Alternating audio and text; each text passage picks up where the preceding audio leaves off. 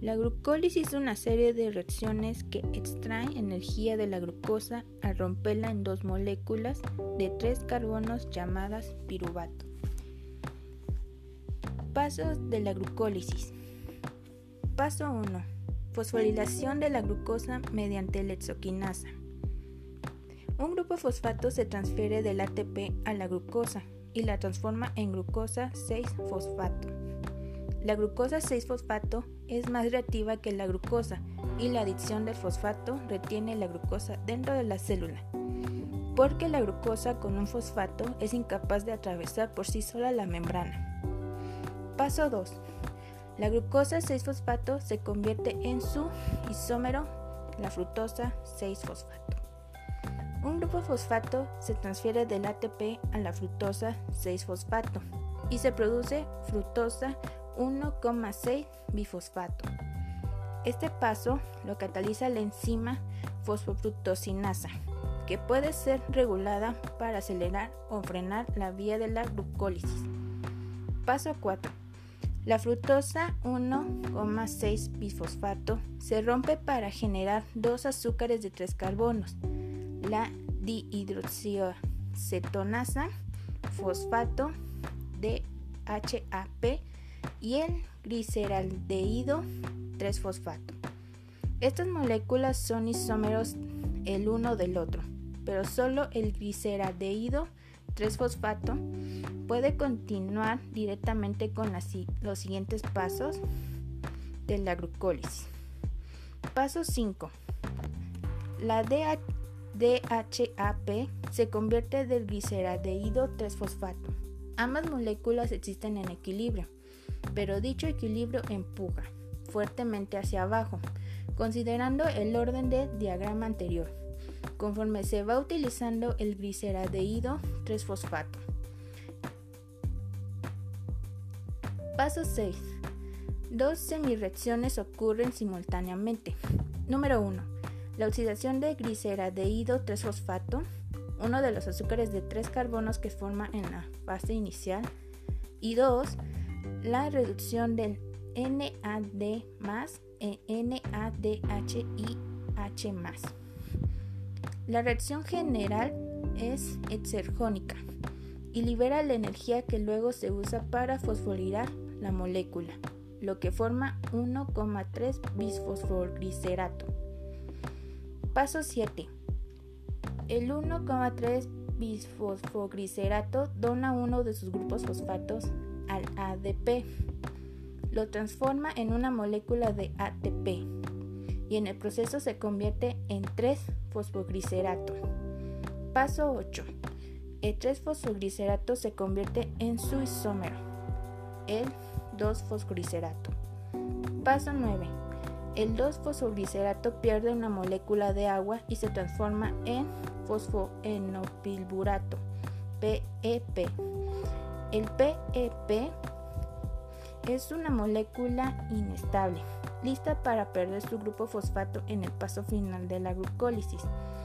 Paso 10 y por último, PEP e de inmediato dona su grupo fosfato al ADP y se forma la segunda molécula de ATP al perder su fosfato, PEP se convierte en piruvato, el producto final de la glucólisis.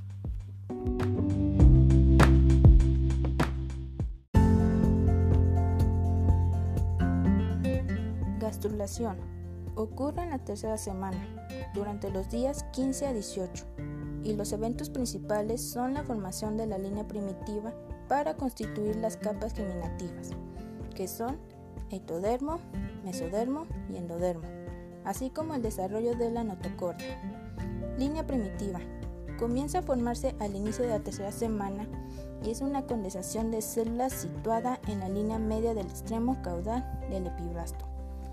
Con la aparición de la línea primitiva se establece la polaridad del embrión, el eje cráneo-caudal, los extremos craneal y caudal del embrión, la superficie dorsal y ventral, los lados derecho e izquierdo, los planos de asimetría corporal, situs visceral. En la gastrulación, las células del epiblasto se desplazan hacia la línea primitiva, cambia su forma y se introduce debajo del epiblasto. Desarrollo de las capas germinativas. Como resultado de la gastrulación se forma el disco embrionario trilaminar conformado por tres hojas germinativas. El ectodermo, que forma la superficie dorsal del embrión y queda cubierto por la cavidad amniótica. El mesodermo, que da lugar a la capa intermedia. El endodermo, que da origen a la superficie ventral y que da sobre el saco vitelino. Notocorda es una estructura cilíndrica de células que se forman durante la gastrulación y que discurre a lo largo del eje longitudinal del embrión. Alrededor de la notocorda se forma la columna vertebral y a medida que se constituyen los cuerpos vertebrales degenera y persiste como el núcleo pulposo de los discos intervertebrales. La notocorda tiene un papel importante al inicio del desarrollo porque define el eje longitudinal del embrión, es la base para el desarrollo del esqueleto axial, hueso de la cabeza y la columna vertebral, y es el inductor primario para el desarrollo de la placa neural de la que se origina el sistema nervioso central. Neurulación.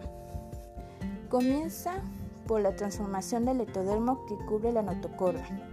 El ectodermo, para la inducción de la notocorda, se engrosa y se diferencia en la placa neural. Por tal motivo a este ectodermo se le denomina neuroectodermo. La placa neural tiene forma piriforme y alrededor del día 18. A lo largo de la placa neural se forma una depresión, el surco neural, el cual lateralmente se engrosa para dar lugar a los pegues neurales. Durante la cuarta semana se cierra todo el tubo neural y en su extremo cefálico y caudal queda finalmente dos orificios, el neuroporo rostral o cefálico y el neuroporo caudal. La cresta neural está formada por el neuropitelio que da lugar al borde de cada pliegue neural. Las células neuropiteales que conforman la cresta neural se desprende del tubo neural a medida que éste se forma y se diferencia en células mesenquimáticas que migran a diferentes zonas o estructuras embrionarias. El mesenquima, derivado de la cresta neural, se conoce como ectomesenquima, que se diferencia en células del sistema nervioso periférico y otras líneas celulares que no pertenecen al sistema nervioso como hueso, músculo liso, células endocrinas, etc. Cuando ocurre la gastrulación, se forma el mesodermo conformado inicialmente por células mesenquimáticas que se desplazan en dirección cefálica, lateral o caudal entre el ectodermo y el endodermo. No se sabe con exactitud cuál es el factor que determina que se detenga su migración, pero una vez que alcanza su posición, estas células comienzan a agruparse y a formar cuatro porciones de mesodermo que da la línea media a los bordes del disco embrionario, que son el mesodermo axial y o proceso nortocodal, el mesodermo paraxial, el mesodermo intermedio y el mesodermo lateral. Mesodermo axial. Lo forman las células que penetraron a nivel de nodo primitivo durante la gastrulación y que migraron en dirección cefálica hasta encontrarse con la placa precordal. Mesodermo paraxial. Lo forman las células que, después de la gastrulación, Quedan ubicadas a ambos lados que mesodermo axial a todo largo de la notocorda. Mesodermo intermedio. Se forma entre el mesodermo paraxial y el mesodermo lateral de cada lado, a todo largo del tronco del embrión.